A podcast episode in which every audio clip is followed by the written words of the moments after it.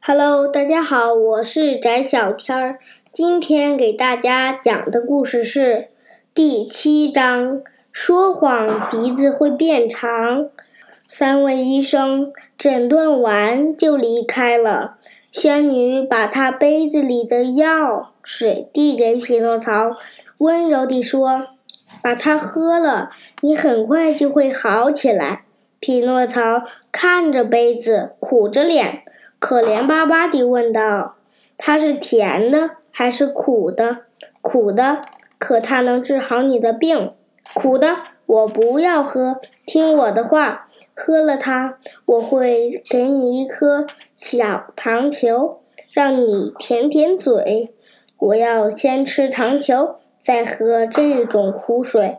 一言为定，一言为定。”仙女给了他糖球，匹诺曹一下子就把糖球吃掉了，然后舔着嘴说：“如果糖是药就好了，那我愿意天天吃药。现在你该遵守诺言了，喝了这杯水，它会治好你的病。”仙女说。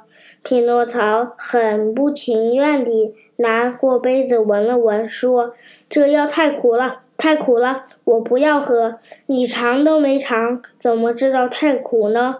我能想象出来，我闻到了气味。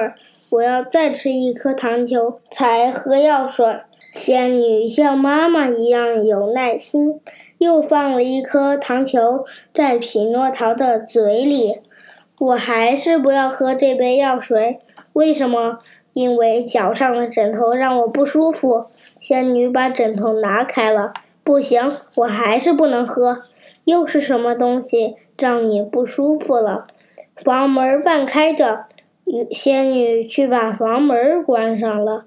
可是匹诺曹还是不肯喝药水，一直在床上大哭大闹。这时房门打开了，进来了四只兔子，它们黑得像墨汁一样，肩膀上扛着一口小棺材。我们来抬你。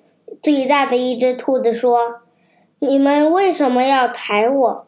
你不肯喝药水，很快就要死了。”匹诺曹吓得一把拽过仙女的胳膊，叫道：“我亲爱的仙女，快给我杯子，我不想死。”于是他咕嘟一口就把药水全喝光了。没办法，兔子们说：“这次我们白跑了一趟。”说完，他们又抬起小棺材，走出了屋子。几分钟后，匹诺曹已经完全康复了，他可以跳下床来。仙女看到他满屋子乱蹦乱跳，快活的就像一只会飞的鸟，便对他说：“瞧，我的药水很管用吧？”“是的，它让我又活了过来。”为什么刚才让你喝药水那么难呢？我们孩子都这样啊。比起生病，我们更害怕吃药。真不害臊！孩子们应该知道，生病要及时吃药，有时候还能救活性命呢。哦，我再也不想看到那些抬着棺材的黑兔子了。下次我会马上拿过杯子，一口喝下去。好了，现在告诉我，你是怎么落到强盗手里的吧？仙女说。于是匹诺曹把事情的经过讲了一遍。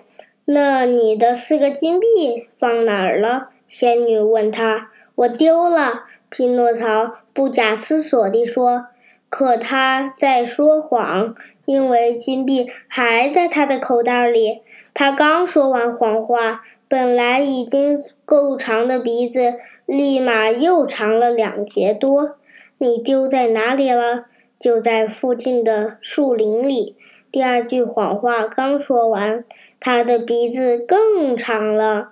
我们这就去把金币找回来吧。仙女说：“如果丢在附近的……”树林里是可以找回来的啊！我记起来了，匹诺曹慌了。语无伦次地说：“那四个金币我没丢，但我刚才喝药水的时候不小心吞到肚子里去了。”第三句谎一说完，他的鼻子呼的一下长得更吓人了。可怜的匹诺曹因为鼻子太长，连头都没没办法转了。他转向左边，鼻子就会撞到窗户上的玻璃；他向右边转，鼻子就会撞到墙壁或房门。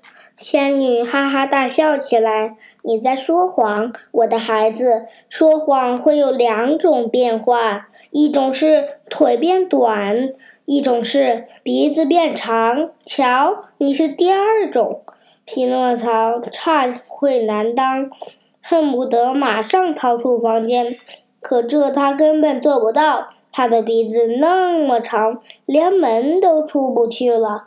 他又羞又恼。哇哇大哭起来，仙女给他了一个教训，让他足足哭了半分钟头。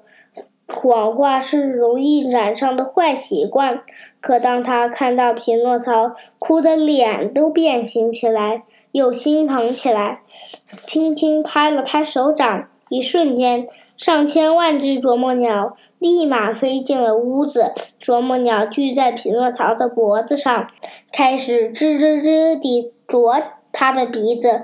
一会儿功夫，鼻子就恢复了原形。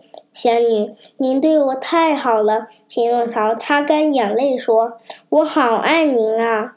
我也爱你。仙女回答：“你留在这儿吧。”做我的弟弟，我很想留在这儿，可我的爸爸怎么办呢？我已经派人去请你爸爸，天黑前他就会来到这里的。真的，匹诺曹。兴奋的一蹦三尺高，我的好仙女，如果您答应我的话，我想去接他。我想快点拥抱我的爸爸，他为了我吃了太多的苦。那你去吧，小心别迷了路。于是匹诺曹出发了，他像一只小鹿一样，欢快地在树林里跑了起来。各位家长朋友们，小朋友们。咱们今天的故事就到这里，拜拜。